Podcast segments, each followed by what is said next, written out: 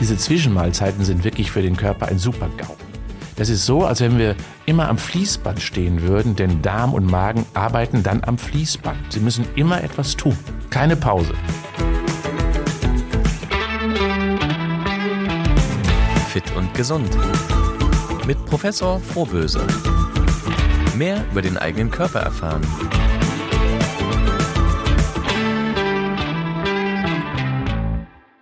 Hallo und herzlich willkommen zu unserer neuen Folge von Fit und Gesund mit Professor Frohböse. Mein Name ist Anja Mattis und ich freue mich, dass ihr uns wieder zuhört. Sag mal, Ingo, es ist noch relativ früh am Morgen. Mhm. Wann hast du denn das letzte Mal gegessen? Und weißt du noch, wie viele Mahlzeiten du gestern zu dir genommen hast? Ja, das weiß ich. Das heißt, ich habe ähm, gestern gegessen so gegen 18.30 Uhr, 19 Uhr. Eine Kleinigkeit, weil ich esse abends immer relativ wenig, wenn ich nicht unterwegs bin. Und äh, gegessen habe ich gestern zweieinhalb Mal, würde ich sagen. Gestern Abend eine halbe und gefrühstückt habe ich ordentlich und dann äh, ein anständiges, gutes, leckeres Mittagessen. Heute Morgen hast du auch schon ein Frühstück zu dir genommen? Ja, ich gehe nie ohne Frühstück aus dem Hause.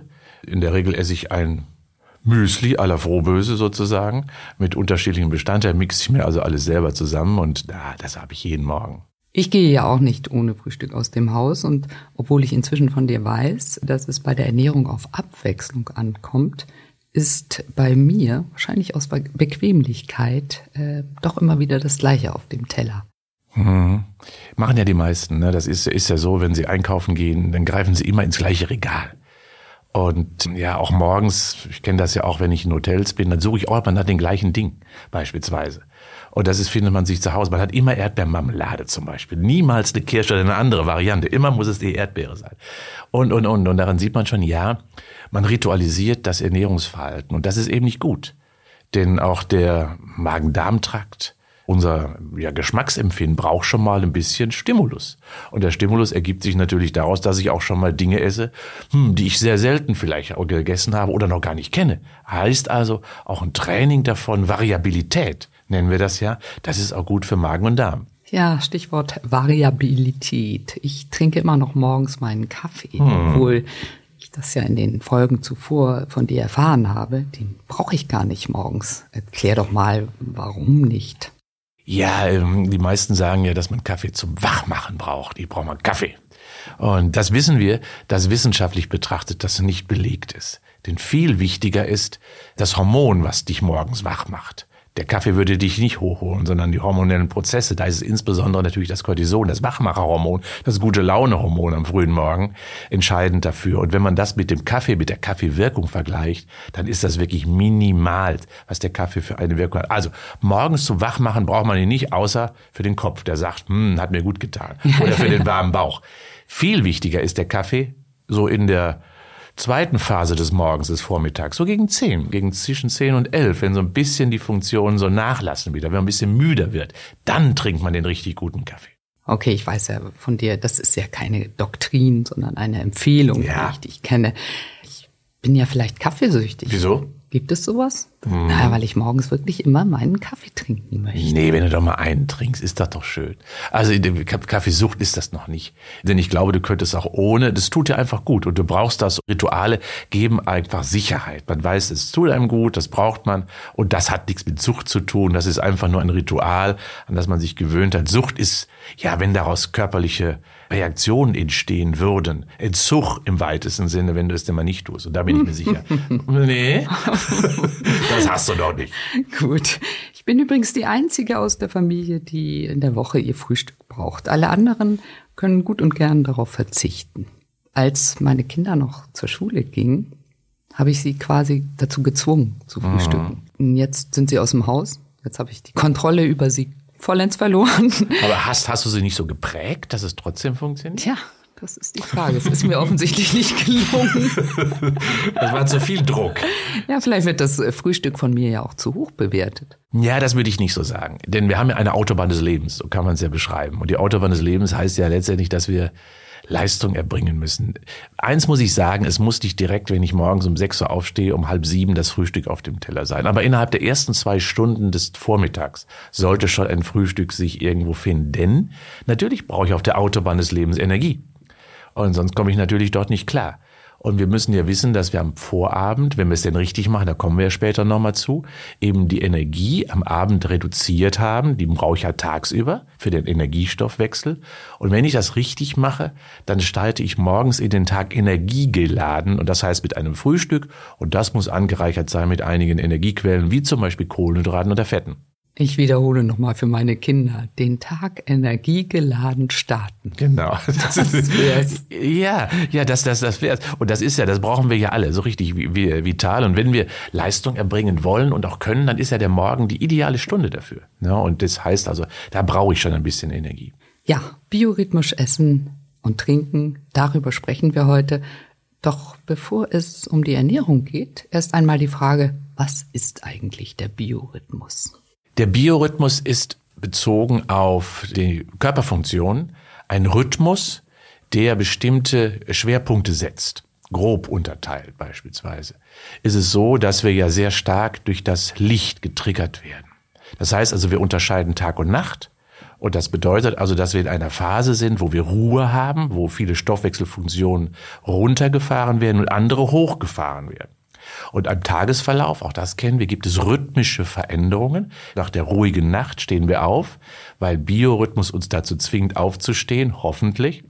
Und zum Zweiten, dass dann bestimmte Prozesse auch im Laufe des Tages sich immer wieder verändern. Ich bin leistungsfähig zwischen 10 und 11, besonders wach, aufmerksam konzentriert. Ich bin leistungsfähig zwischen 16 und 18 Uhr. Auch da habe ich große, große Performance, weil der Stoffwechsel bereitstellt. In der Mittagszeit sacke ich immer so ein bisschen durch. Wir nennen das auch der Suppenkoma. So ein bisschen nach, nach dem. kommen wir noch zu sprechen. Da kommen wir noch zu sprechen, ja. Daran erkennt man, es gibt Rhythmen im Bereich des Lebens, die man über Monate und Jahre wie Jahreszeiten, aber auch Lebensphasen, das ist rhythmisch. Und zum Zweiten, das gibt es auch im Tagesverlauf und gibt sogar noch kleinteilige Rhythmen, die letztendlich so alle 100 bis 120 Minuten auflaufen im Körper. Und wo sitzt der Taktgeber des der Biorhythmus? Takt, der Taktgeber ist letztendlich so, dass wir erst einmal das Licht als Taktgeber von außen haben und zum Zweiten wissen wir mittlerweile, dass die Chronobiologie, da hat es übrigens vor einigen Jahren erst einen Nobelpreis für gegeben, weil so gut wussten wir das gar nicht, dass offensichtlich jede Zelle auch eine, eine Uhr hat, die so tickt. Und äh, diese Uhr. Spannend. Ne, ganz toll, ne? Das weiß also die Zelle offensichtlich. Okay, jetzt muss ich so agieren und jetzt kann ich ruhig bleiben. Also offensichtlich gibt es Taktgeber in jeder einzelnen Zelle, äh, die den Rhythmus der Zelle auch beschreibt und die Aktivität der Zelle beschreibt. Ja, dann hoffen wir mal, dass wir gerade in Höchstform sind. Ja, es gibt ja sogar, ich weiß nicht, ob du das schon mal gelesen hast, es hat mal so Versuche gegeben, dass man auch Menschen, daran erkennt man das zum Beispiel mit der Zelltaktung, hat man komplett vom Licht ferngehalten. Man hat die also eingeschlossen und hat dann geschaut, okay, was passiert jetzt? Wann stehen die auf? Wann werden die wach? Wie machen die ihren Tag ohne Licht? Und man hat festgestellt, dass die trotz allem mit einem Rhythmus waren von etwa 24 bis 25 Stunden. Das war ganz, ganz fatal. Ganz komisch. Und dann mal gesagt, okay, da müssen wir mal näher reinschauen. Und dann hat man gemerkt, okay, die Zelle offensichtlich, die reguliert alles, ohne dass wir das bewusst angehen. Okay, dann gibt es den individuellen Biorhythmus. Das heißt, du tickst Genauso wie du. ich? Nee, nein. Nein. Bestimmt nicht. nee, schau mal, es geht doch, das wissen wir ja auch. Es gibt natürlich die Normotypen, äh, das sind zu 80 Prozent, die ticken einigermaßen gleich. Aber du hast doch in deiner Familie bestimmt auch Eulen gehabt, die morgens nicht aus dem Bett kamen, gerade ja, die, die, gerade die, die, die, deine, deine Kinder, das sind dann die Eulen, ja, die kommen morgens nicht aus der Falle und abends nicht wieder ins Bett rein. Und dann gibt's die Lerchen, dazu zähle ich übrigens, ja, morgens frisch, zack, und ich bin dann ein früh zu Bett gehe, weil ich eben dann morgens wieder frisch sein möchte. Also das heißt, gibt schon Unterschiede von bis zu vier Stunden. Was übrigens ganz wichtig wäre, wenn man das mal berücksichtigen würde, bei Schichtarbeit zum Beispiel. Genau, überhaupt. Ja. Es gibt bestimmte Strukturen, die eigentlich etwas vorgeben, was möglicherweise nicht unserem Biorhythmus gelegen ist, oder? Du, die Industrialisierung hat uns irgendwie reingezwängt in ein Korsett, was der Biologie nur bedingt entspricht. Ja. Ja, und das ist nicht gut. Das heißt also, alle mussten plötzlich mit der Stempeluhr um 8 Uhr oder um 7 Uhr anfangen.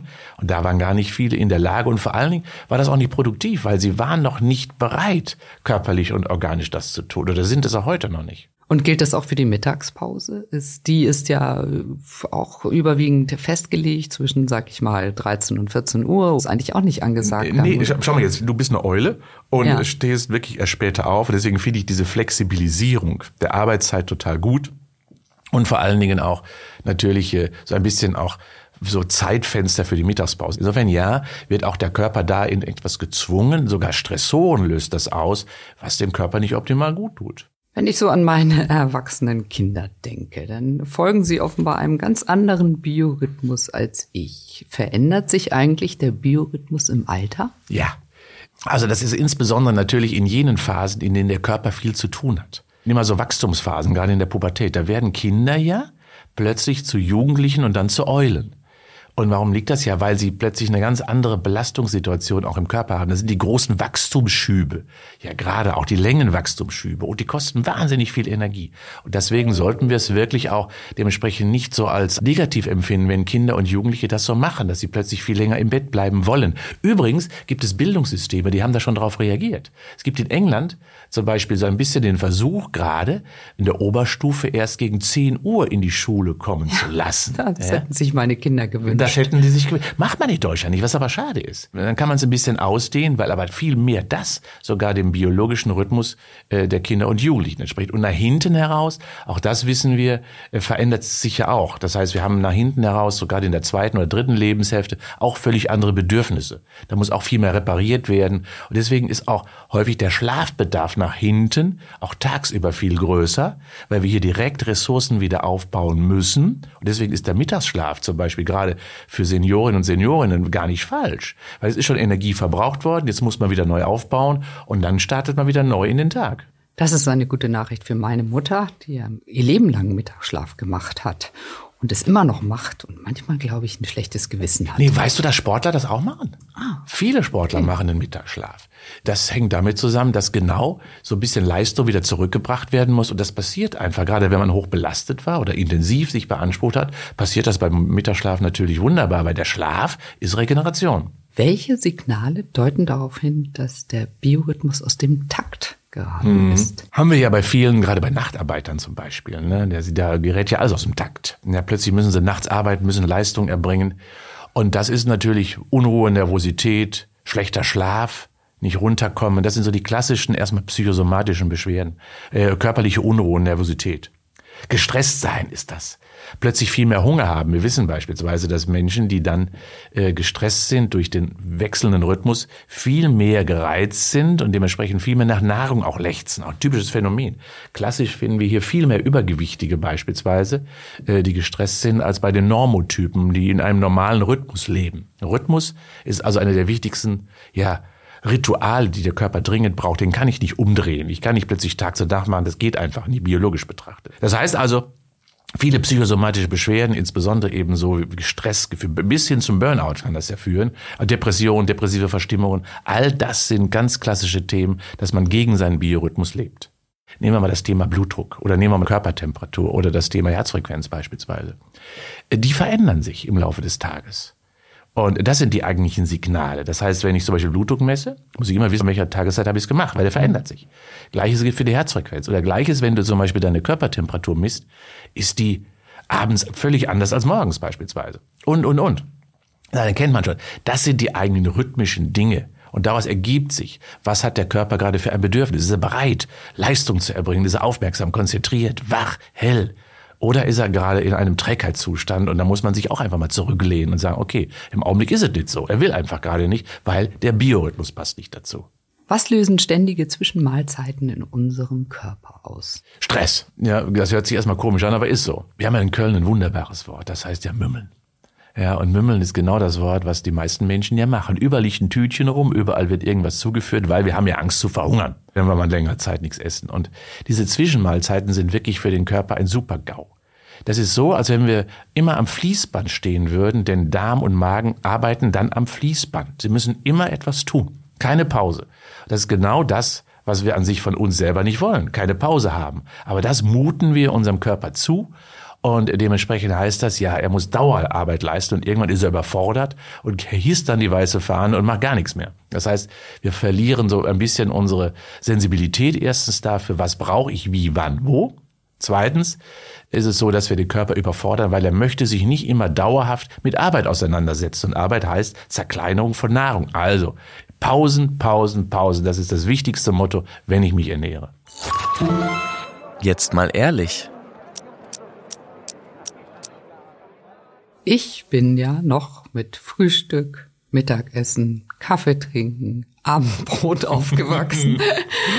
Also ich frage mich manchmal, wie, ob wir überhaupt etwas anderes getan haben als gegessen. Wie ungesund ist es eigentlich, wenn sich alles immer nur ums Essen dreht? Ja, also wenn man das mal so kognitiv betrachtet und das Essen immer im Mittelpunkt steht, alle sozialen Gefüges. Und ich kenne das auch. Nehmen wir mal das Thema Weihnachtstage. Ne? Da ging man vom einen Teller, vom einen Tisch wieder zum nächsten und, und genau. so, so, ist es ja.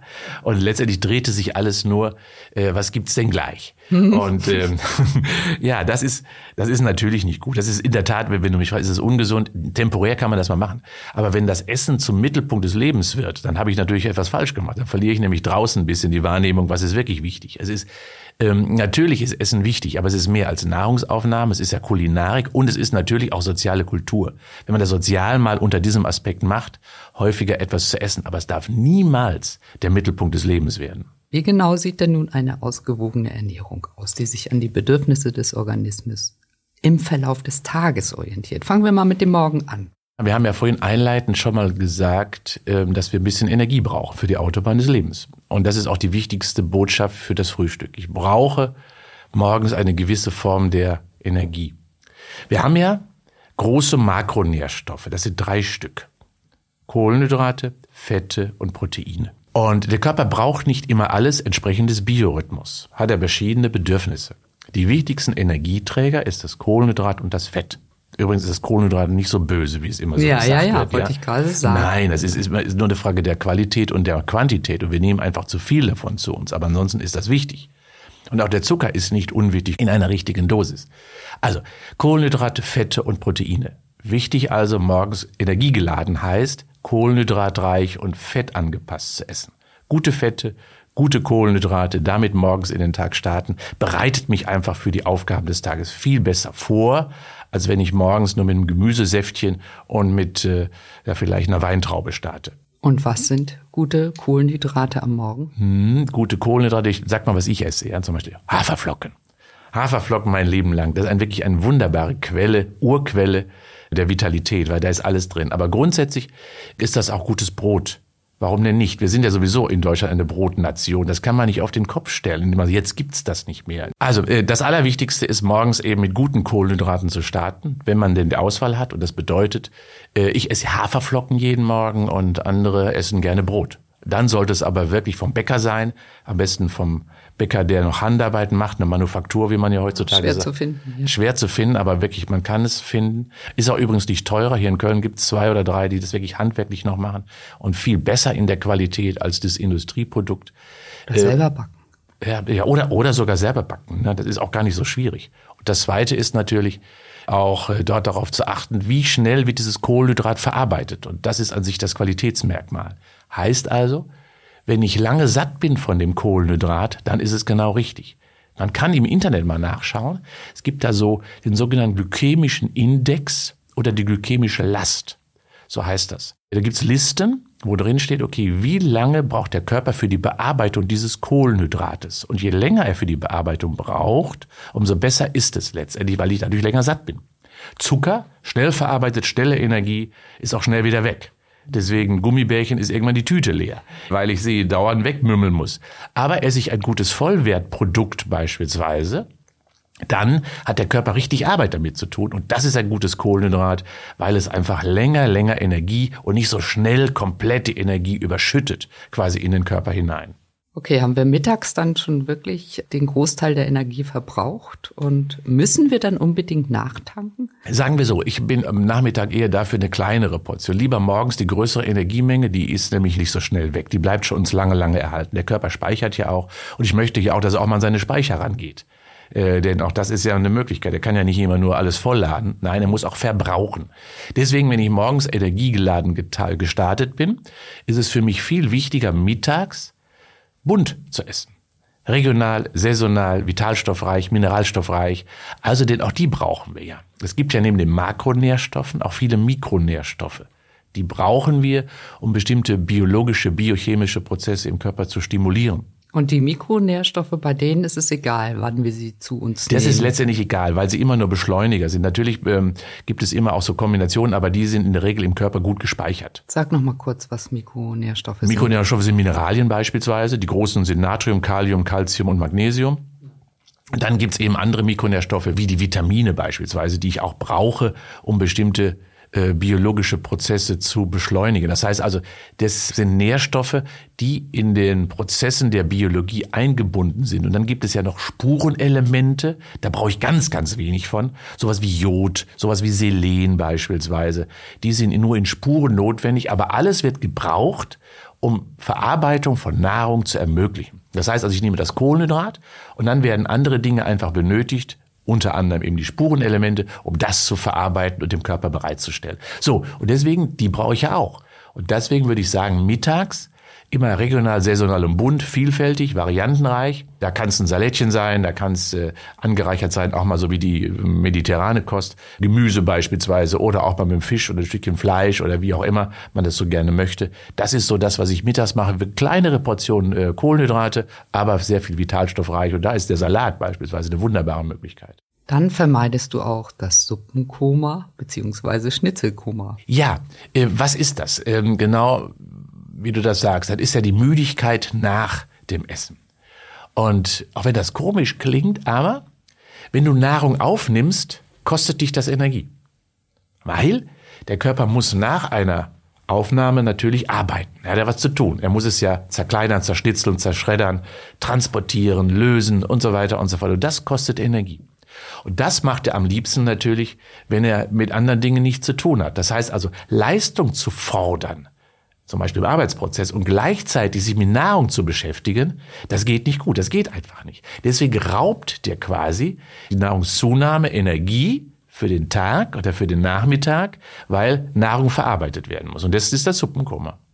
Und haben wir dieses Koma überwunden, können wir noch einmal ordentlich ranrauschen? Ja. Wann steigt denn die Leistungskurve am Nachmittag wieder? Das hängt natürlich so ein bisschen davon ab, was du am Mittag gegessen hast. Wenn du eine Gans konsumierst, ja, dann braucht diese Gans sechs Stunden, fünf bis sechs Stunden in der Bearbeitung. Dann bist du nachmittags das machen wir ja nur zur Weihnachtszeit. Dann bist du zu nachmittags nichts mehr in der Lage. Isst du aber eine schöne Bowl beispielsweise, ein Süppchen oder ähnliche Dinge, ja, oder eine schöne Minestrone oder eben ein Salat. Am besten würde ich aber auch sagen eher Gemüse, weil Salat braucht auch übrigens Rohkost, immer auch ein bisschen länger, auch drei bis vier Stunden. Deswegen würde ich Salat immer mittags essen, niemals abends. Genau aus diesem Grunde, weil Bearbeitungszeit hier notwendig ist. Das heißt auf der anderen Seite, ja, wir können leistungsfähig sein, allerdings muss die Mittagsmahlzeit leicht sein. Und deswegen ist eine Suppe gerade oder so eine Bowl ideal dafür. Und dann bin ich meistens so gegen 16 Uhr wieder auf dem Zenit meiner Leistungsfähigkeit. Gut. Und auch dann sinkt die Leistungsfähigkeit wieder. Ja, zum Glück. Wir müssen, wir müssen ja zur Ruhe kommen. Ja, genau. Und dann belohnen wir uns damit mit einem opulenten Abendessen, mhm. oder? Ja, und genau das ist, ist ja verkehrt. Ja, äh, wie du schon sagst. Das kann man ja auch mal tun, muss ja auch mal sein. Ja, das ist so ein bisschen auch das Problem ähm, die aktuelle, ja, ich sag mal, Work 3.0, 3.0, Work 4.0 oder was wir so aktuell haben, setzt ja so ein bisschen auch das Zeichen, dass immer abends jetzt sehr viel soziale Kontakte und dann wird alles gemeinsam ja. gegessen und so, was ja auch oh, gut wir ist. Gehen schön zum Italiener, ja, genau, Pasta, genau, aber weißes das ist, Brot, ja und, da, und noch zwei Gläser Wein dazu. Wie lebst du denn? Also du musst mal öfter zuhören hier. Wir haben ja schon ein paar Folgen gemacht. Aber vom Grundsatz her äh, heißt das ja, äh, genau das ist falsch. Ja, Also deswegen ist abends wirklich früh, da gibt's große Studien übrigens, es gibt die sogenannten Blue Zones, ich weiß, weiß ob du schon mal gehört hast, es gibt mhm. die blauen Zonen in der Welt, so nennen wir die, wo wir erkennen, dass viele Menschen aufgrund ihres Ernährungsverhaltens lange leben. Also Langlebigkeit, Longevity ist ja gerade auch sehr modern. Und daran erkennen wir, dass dort sehr früh abends gegessen wird, meistens gegen 18, spätestens 19 Uhr und meistens auch kohlenhydratarm, makronährstoffarm, außer Proteine und vor allen Dingen auch kleinere Portionen, als wir es normalerweise von unserem großen Mahlmenüs oder Mahls kennen. Zusammengefasst gefragt, wann ist denn die Happy Hour am Tag? Morgens. Also die Happy Hour würde, würde ich immer sagen morgens. Morgens muss man den Körper erstmal versorgen. Deswegen gut den Tag starten mit einem guten Frühstück. Da spricht gar nichts dagegen. Viele sagen zwar, es ist typisch deutsch. Ja, denn wenn ich in die Südländer schaue, die machen es ja ganz anders. Richtig. Sind aber auch anders Kultur geprägt. Äh, man kann das nicht eins zu eins übertragen. In Spanien isst man ja im Sommer, was weiß ich, um 0 Uhr.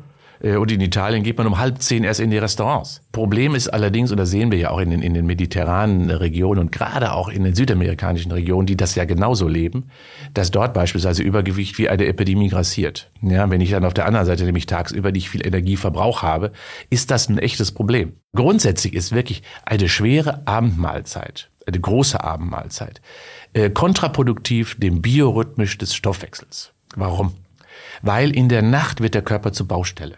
Und dafür braucht er Zeit. Er muss nämlich in dieser Zeit reparieren, restaurieren, renovieren, lösen, transportieren, alles abbauen, umbauen. Das passiert in der Nacht.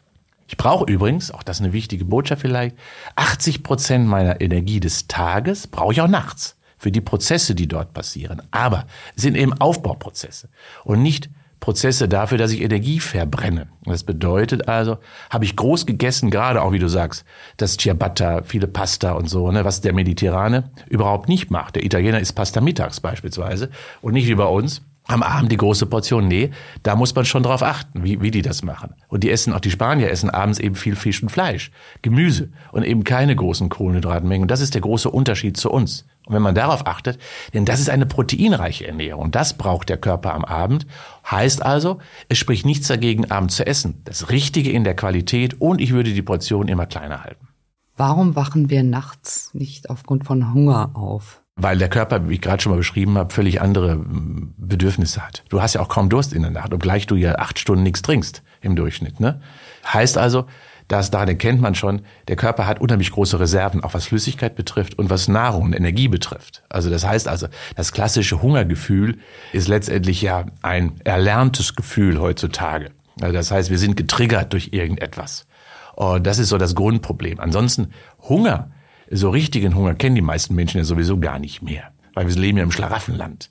Und übrigens hat das Magenknurren auch nichts mit Hunger zu tun. Das, wird, das wird ja immer gerne so angenommen. Nein, das ist eine klassische Peristaltik, Bewegung des Darms. Peristaltik. Ja, so heißt das, schwieriger schweres Begriff. Wort. Das, das, das ist der Begriff der, der Bewegung des Darms so im weitesten Sinne.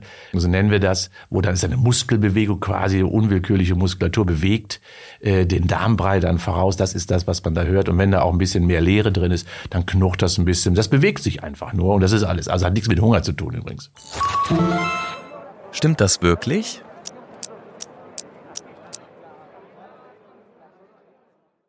Auch beim Trinken sollten wir ich uns. Ich muss mal eben was trinken. Ja, genau. trink mal eben was, ich auch gleich.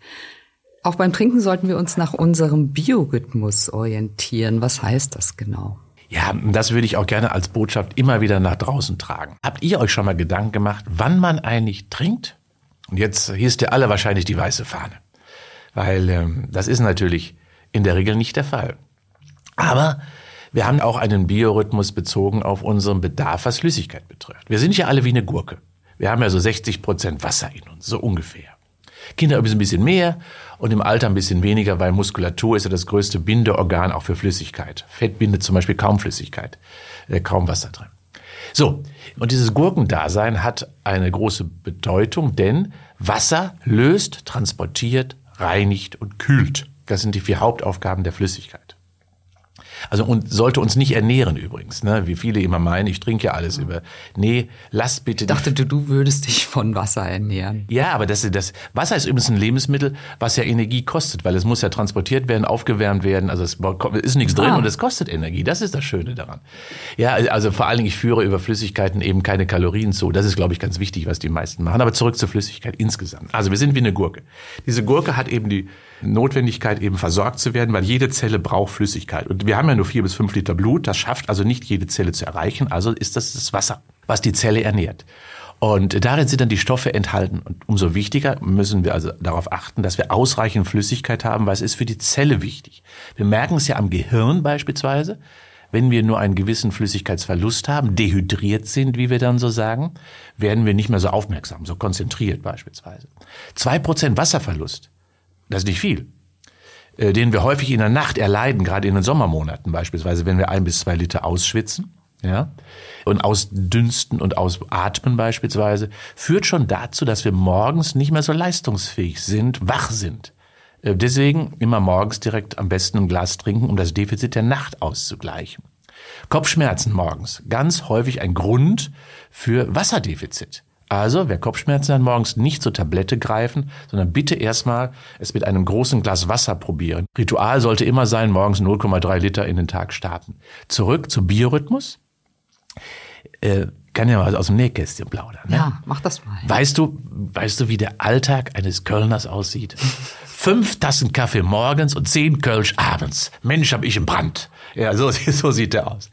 Das ist aber nicht biorhythmisch. Das würde ja bedeuten, dass die meiste Flüssigkeit abends benötigt wird. Aber wie ich gerade schon mal gesagt habe, schau mal, acht Stunden trockene Nacht verlangt einfach, dass morgens viel Flüssigkeit in den Körper hineinkommt. Heißt also, biorhythmisch wäre, ein Großteil des Bedarfs von gut zwei Liter, insbesondere so ungefähr, in den ersten Stunden des Tages zu konsumieren. Also mittags sollte 60 Prozent der Flüssigkeit schon wieder zurückgeführt werden. Wer hätte das gedacht? Jetzt wissen wir, dass es für unsere Gesundheit und unsere Leistungsfähigkeit entscheidend ist, wann und wie viel wir essen und trinken. Kommt es denn auch darauf an, wie wir essen und trinken? Ja, natürlich. Langsam, ruhig, kontrolliert, mit großem Geschmack. Also nicht im Gehen. To go ist für mich eine ganz furchtbare Mentalität. Ich merke doch noch nicht einmal, was ich dann konsumiert habe. Das heißt, ich sollte schon sehr bewusst essen. Bewusst Nahrung aufnehmen. Das kann, kann mir doch nicht vorstellen, würde doch niemals ein Italiener machen. Einen Kaffee to go wurde in einem Plastikbecher ja, überhitzt, dich voll schlabberst und den dann im Gehen noch zu trinken. Nein, du setzt dich doch auf ein Mäuerchen mit einer Porzellantasse und trinkst den Kaffee. So muss es doch sein. Das gleiche gilt ja fürs Essen auch. Wenn du im Gehen mal eben so etwas wegzischt, ja, das merkst du doch gar nicht. Und insofern bleibt nichts hm, hängen.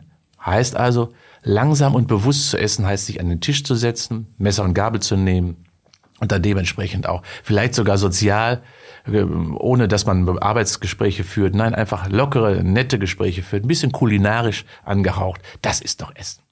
Wie entscheidend ist das Kauen? 35 Mal hat meine Oma immer gesagt. Ja, ja. Ist, ich auch. Ist, ist was viel, äh, aber natürlich, äh, weil wir müssen wissen, die Bearbeitung der Nährstoffe beginnt ja schon bereits im Mund. Und das merken wir beispielsweise daran, indem man darauf achtet, wenn ihr mal Brot kaut, und ihr macht das etwas länger, dann werdet ihr merken, da kommt das ein Enzym zum Tragen, die Amylase, und diese macht das Brot plötzlich süß. Und dann erkennt man schon, erste Verarbeitungsprozesse sind schon unterwegs, heißt also, kauen entlastet Magen und Darm, weil dann eben der Brei schon ein wenig ja vorbereitet wurde durch Stoffwechselprozesse bereits im Mund. Ein kleines Fitnessprogramm, das Kauen. Deswegen komme ich gleich zu unserer Übung zum Schluss. Let's Fitness. Die kleine Übung für zwischendurch. Gibt es eine Übung, die dafür sorgt, dass wir ganz schnell wieder aus einem Tief rauskommen? Ja, äh, also ich würde das Fenster aufmachen und relativ schnell mal einen kleinen Lauf oder Sprint versuchen. Ja, das heißt also Fenster auf viel frische Luft atmen, wieder Kühle auf den Körper reinlassen, um abzukühlen, weil auch das macht frisch, wissen wir ja alle. Und dann eben durch leichte Laufeinheit, vielleicht sogar einen leichten Sprint, alle Körperfunktionen wieder hoch zu pushen, ja, macht uns einfach wieder wach und vor allen Dingen sorgt es für bessere Durchblutung, insbesondere in jenen Strukturen, ja, wie das Gehirn beispielsweise, was da total von profitiert. Ein Sprint im Stehen. Ein Sprint im Stehen. Aber bei offenem Fenster, das macht wach und frisch. Vielen Dank. Beim nächsten Mal sprechen wir über unsere Kleidung. Oh. Was tragen wir am besten beim Sport? Ah, modisch oder funktionell? Das ist hier die Frage. Ja, das ist bei dir eins, oder? Ich hoffe ja. Und jetzt laufen wir mal los. Bleibt fit und gesund. Das war Fit und Gesund mit Professor Frohböse. Ein Podcast von der Hörzu.